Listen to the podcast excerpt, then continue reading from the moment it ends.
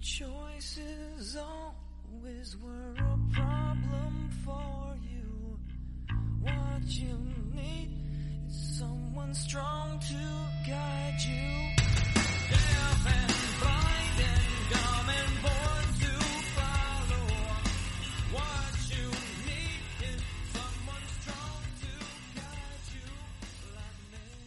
Bienvenidos a un nuevo episodio de Leyendo a Martillazos, otra semana más martillando libros. Jorge, ¿cómo está la vida ahí en el puente? ¿Cómo te ha tratado Santiago?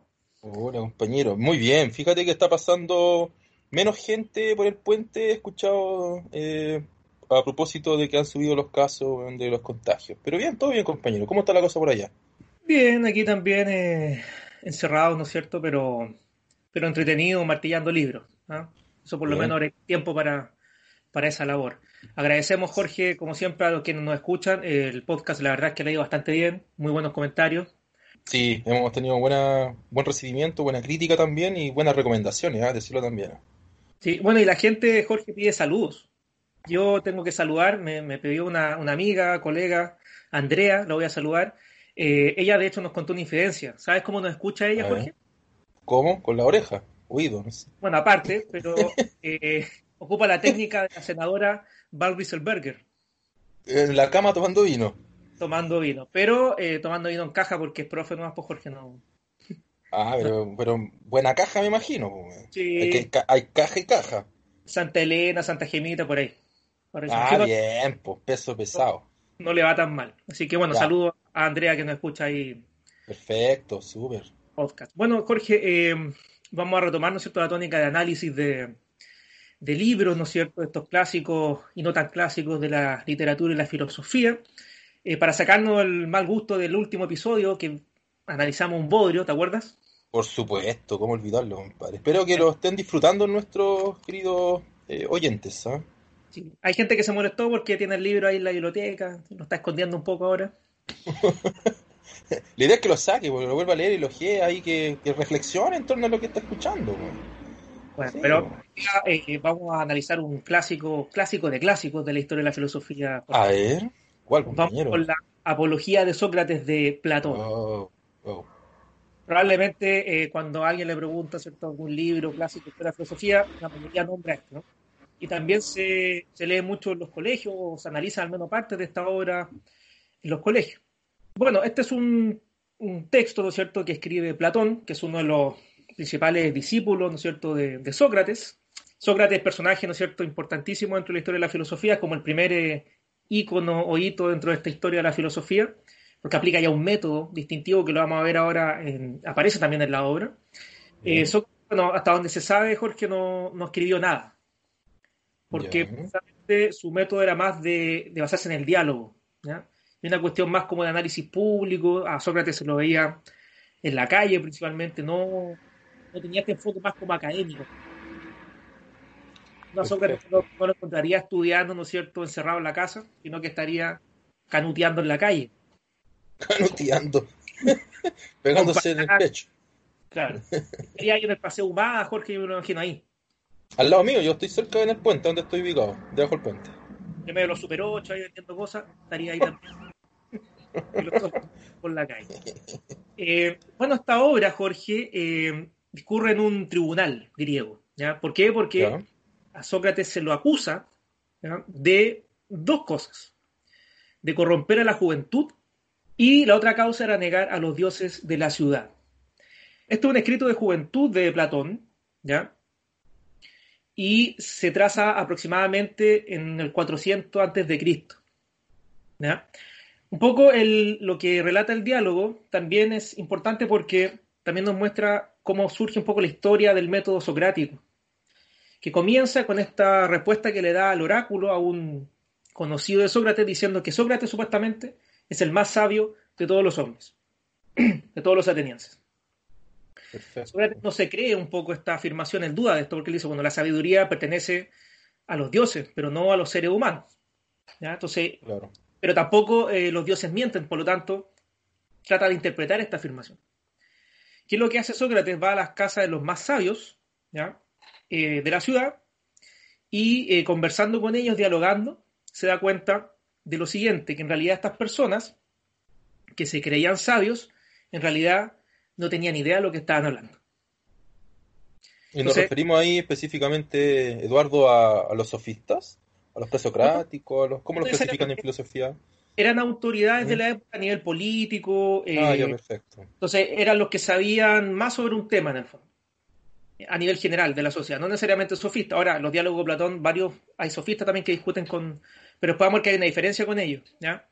Pero aquí Sócrates hace la diferencia. Yo, dice, contrario a estos, a estos autores, eh, yo no creo saber algo. en el fondo. O sea, ¿Cuál es la diferencia de Sócrates con el resto? Es que él sabe que no sabe. ¿Frase que efectivamente la enunció o esa se levantó después a partir de, de lo que comentas tú? No, viene, viene de, de él, ¿ya? Eh, Ya. Solo sé que nada cena, ¿no? Y su sabiduría consistiría en eso, que él es el único o de los pocos conscientes de su propia ignorancia. Ahora, hay que entender que para los griegos, Jorge, eh, el aspecto epistemológico, la teoría del conocimiento iba unida tanto con la política como con la ética. Iba muy unida la ética con la política. Por ejemplo, Sócrates cree que es importante este descubrimiento y que las personas también lo tengan.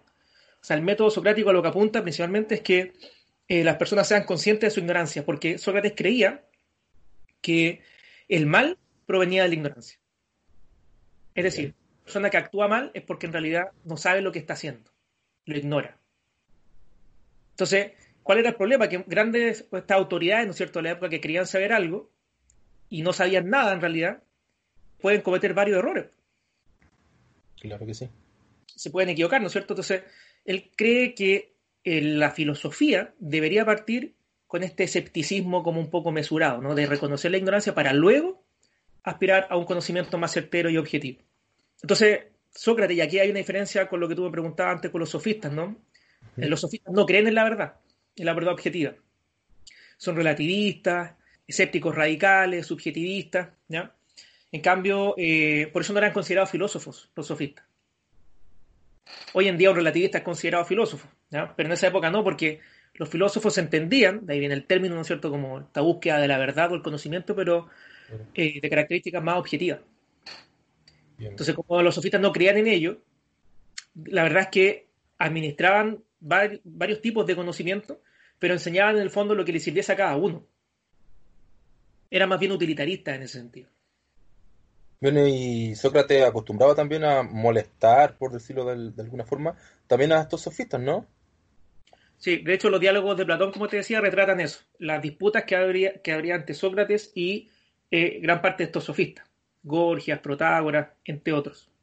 Bueno, y la otra diferencia que le molestaba mucho a los filósofos con los sofistas es que los sofistas cobraban por sus enseñanzas, Cosa que Sócrates no hacía.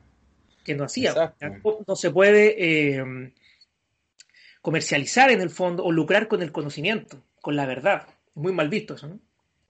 Por eso tú y yo, Jorge, no cobramos por nuestras clases.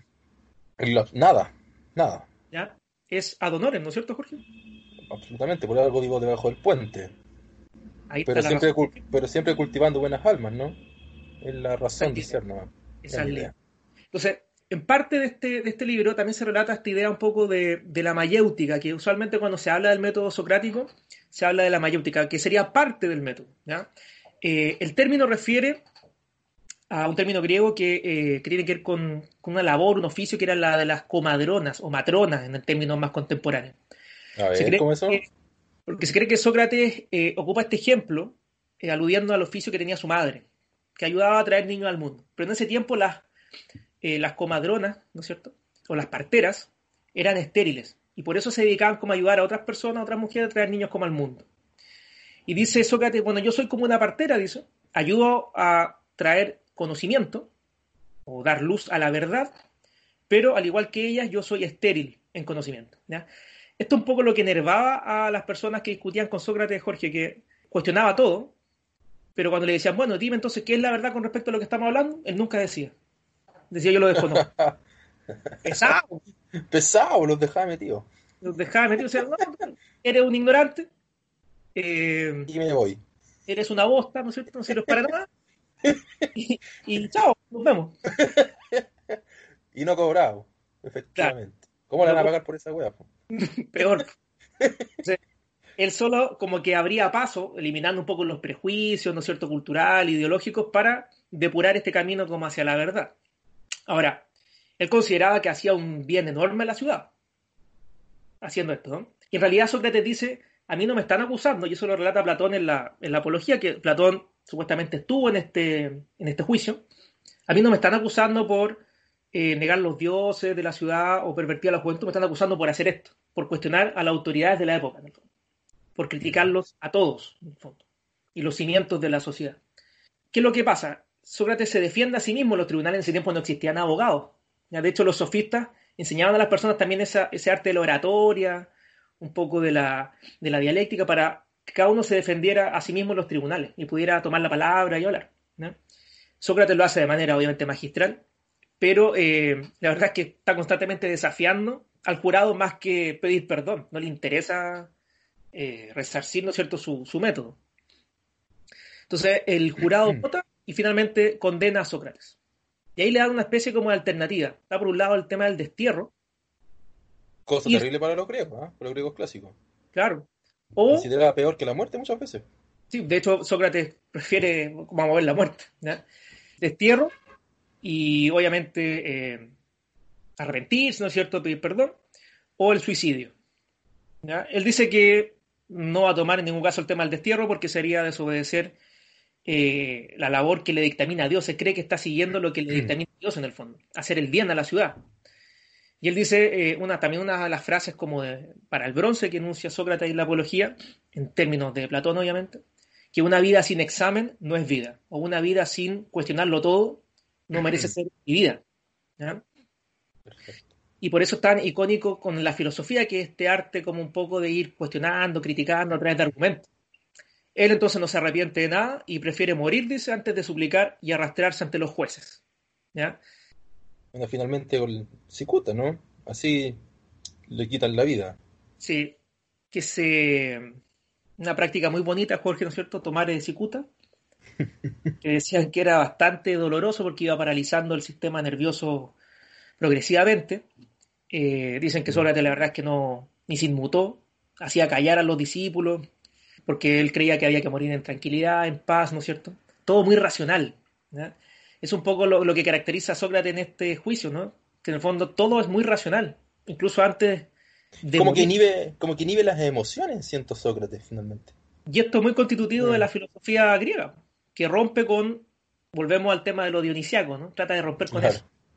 eso. Eh, y además dice, la muerte puede ser incluso considerada como un bien. ¿ya? Y hay da dos razones por qué la muerte sería un bien. Porque él dice, una opción es que sea un absoluto anodadamiento y privación de todo sentimiento. Y de esa manera, si eso es así, si no hay más sentimiento, emoción o experiencia, él descansaría de los dolores del mundo, que abundan en el fondo. ¿Ya?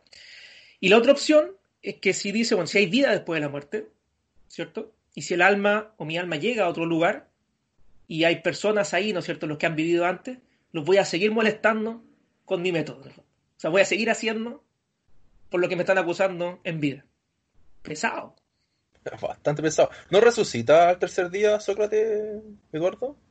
Mira, ya que lo plantea así, Jorge, yo siempre eh, he hecho la analogía de, de Sócrates con Cristo. Sí, tiene, tiene mucha relación. Así como está Cristo para los cristianos, ¿no es cierto? Es Sócrates para los filósofos.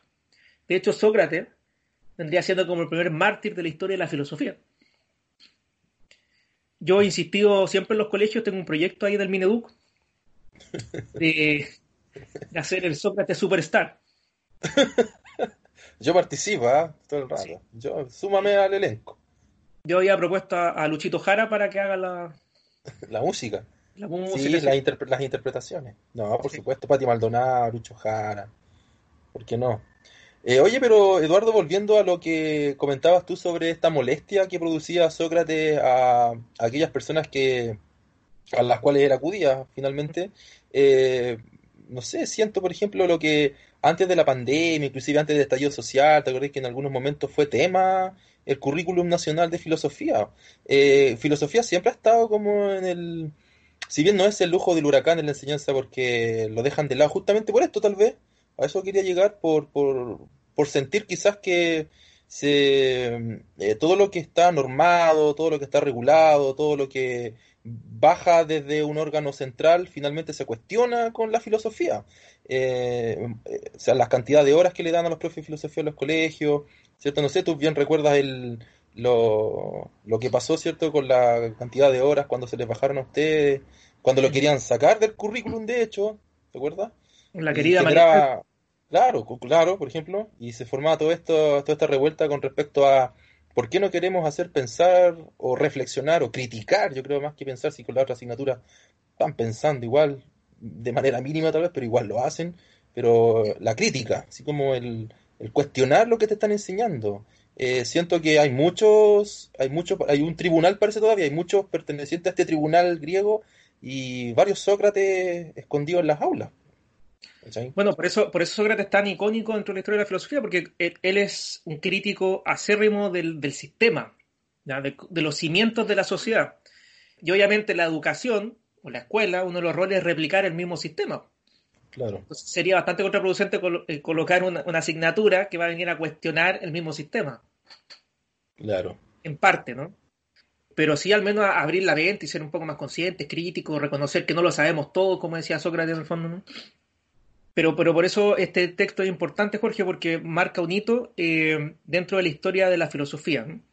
Y ve cómo él prefiere morir antes de eh, venderse un poco, ¿no? O hacerle caso a, la corrupción que reinaba en Atenas. ¿ya?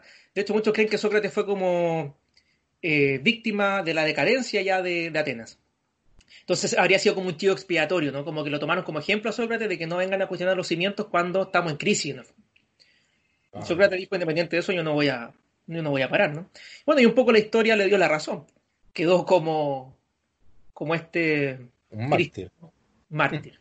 Bueno, y a modo anecdótico, Jorge, para terminar, hace algunos años eh, los tribunales griegos absolvieron a Sócrates. ¿Ah, sí? ¿Cómo fue eso? A ver, cuéntanos la, anécdota.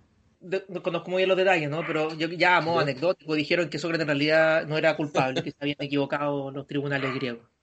Absuelto el pobre. Ahí cabe el cierto de que la, justicia tarda, pero, pero llega. Pero llega. dos mil años, pero... Pero llega. Bien, pues entonces ahí a nuestros a nuestros eh, oyentes que vayan a revisar el texto, que si lo leyó en el colegio vuelva a pegarle una leidita, ¿cierto? Eh, que cuestione justamente esto que, se, que lo que pasa día a día con respecto al conocimiento, o sea, fundamental, y ¿cierto? Estar cuestionando las cosas que se nos dicen. ¿Ya? Yo creo que por ahí va el camino finalmente, no el no quedarnos solamente con que nada sabemos, es probable que no sepamos nada, una especie minúscula aún del conocimiento, pero el cuestionar, eso, ya para que nuestros oyentes sepan. Claro. Ser conscientes, por lo menos, también diría Platón, de la caverna. Vamos a ver si se puede salir ahí, de ahí, de la ignorancia, pero por lo menos ser consciente de que existe. Claro. Bien. Ya pues Jorge, terminamos un nuevo episodio de Leyendo a Martillazos. Excelente. Saludos a todos. ¿eh? La próxima. Gracias por escucharnos. Chao. Gracias.